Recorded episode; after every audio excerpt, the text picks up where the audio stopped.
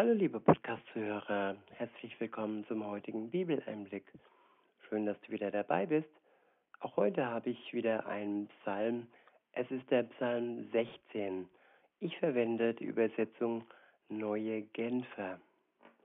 Der Psalm ist überschrieben mit Zuflucht bei Gott.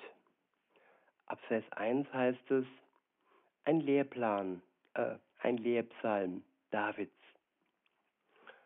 Bewahre mich, Gott, denn bei dir finde ich Zuflucht. Ich sage zum Herrn, du bist mein Herr, nur bei dir finde ich mein ganzes Glück. Ja, der Mensch ist auf der Suche nach dem Glück. Und was er in diesem Leben, in dieser Welt findet, ist Glück zum Teil, vielleicht kurz, vielleicht ja abgespeckt, nicht nur vielleicht, sondern dieses Glück ist kurz, dieses Glück ist abgespeckt im Vergleich zum ganzen Glück, das uns Gott schenken möchte. Er will uns ganz und voll einschenken, nicht nur etwas und nicht nur zeitlich begrenzt, nein, sein Glück hält ewiglich an. Und da gibt es kein Vergleich in der Welt. In Vers 3 heißt es, ich freue mich über alle, die zu Gottes heiligem Volk gehören. An ihnen zeigt sich Gottes Herrlichkeit. Ja, Christen, an ihnen soll sich Gottes Herrlichkeit zeigen. Zeigen für andere Mitchristen, aber auch zeigen für die Feinde Gottes, beziehungsweise für die, die noch auf der Suche sind nach Gott. Sie sollen sein wie ein Licht in der Dunkelheit. Ihre Herrlichkeit soll ganz hell leuchten. In Vers 4 heißt es, die sich aber vor einem anderen Gott niederwerfen, bereiten sich selbst zahlreiche Schmerzen. Ja, zahlreiche Schmerzen. Woher können diese Schmerzen denn stammen? Sie können seelisch sein, indem man in der Ferne äh, lebt, ohne Verbindung mit Gott. Sie können aber auch körperlich sein, wenn wir unseren Körper schänden, wenn wir ihm etwas zuführen, was ihm Schmerzen verursacht. Sei es Nahrung, sei es eine Droge oder sei es auch etwas, das uns als gut verkauft wird, was aber unser Blut verunreinigt. Weiter heißt es, mit ihren Opfern, dem Blut, das sie ihrem Gott darbringen, will ich nichts zu tun haben. Und ja, das kann auch das eigene Blut sein, das ich ja einem fremden Gott, dem Gänsefüßchen, darbringe. In Wirklichkeit dem Teufel darbringe.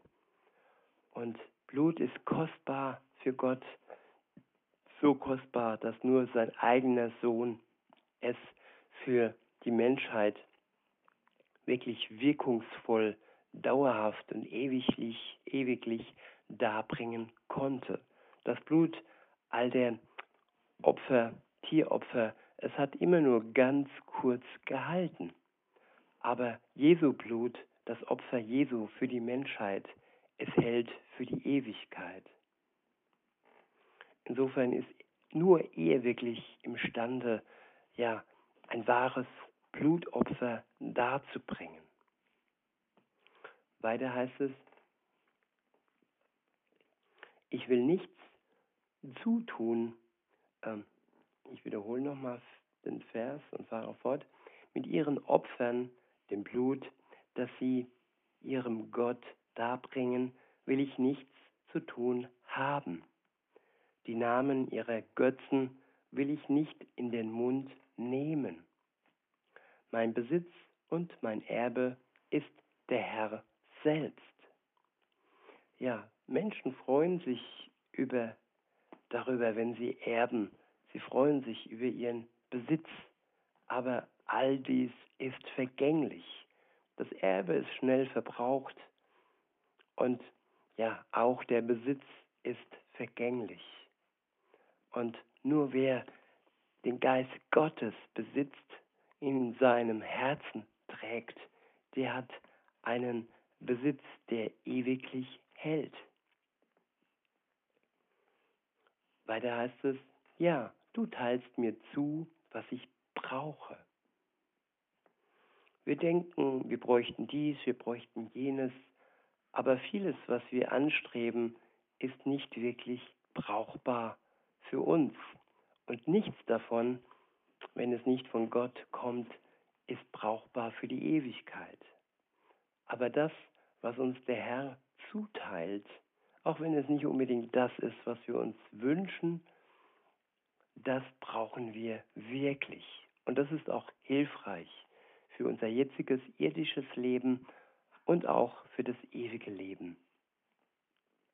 In Vers 6 heißt es, was du mir für mein Leben geschenkt hast, ist wie ein fruchtbares Stück Land, das mich glücklich macht. Ja, ein schönes Erdteil hast du mir gegeben. Ich preise den Herrn, weil er mich beraten hat. Selbst nachts weist mein Gewissen mich zurecht. Ich habe den Herrn stets vor Augen. Ja, das ist das Ziel eines jeden Christens, dass er den Herrn stets vor Augen hat und dass er ihn nicht aus den Augen verliert. Und nur dann wird geschehen, was im nächsten Teil des Verses steht. Dort steht, weil er mir zur Seite steht, werde ich nicht zu Fall kommen. Wenn ich den Blick auf Jesus behalte, dann werde ich nicht fallen. Aber nur dann. Wenn ich ihn aus dem Blick verliere, wenn wir ihn aus dem Blick verlieren, dann verlieren wir auch den Schutz. Und dann passiert es schneller, als wir denken, dass wir stolpern oder sogar wirklich tief fallen. In Vers 9 heißt es, deshalb ist mein Herz voll Freude und ich kann aus tiefster Seele jubeln. Auch mein Körper ruht in Sicherheit. Ja, unser Körper, er ist nicht ausgeschlossen von der Gnade Gottes.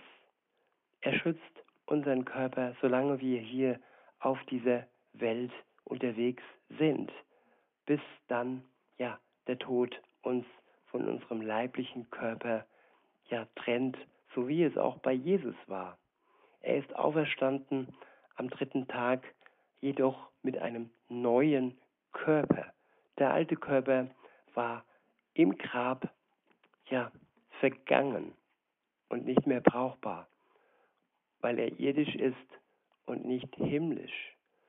Und wenn wir dann durch die Kraft des gleichen Geistes wieder auferstehen, wie Jesus auferstanden ist, dann bekommen wir einen neuen Körper. Weiter heißt es in Vers 10, meine Seele wirst du nicht dem Totenreich überlassen.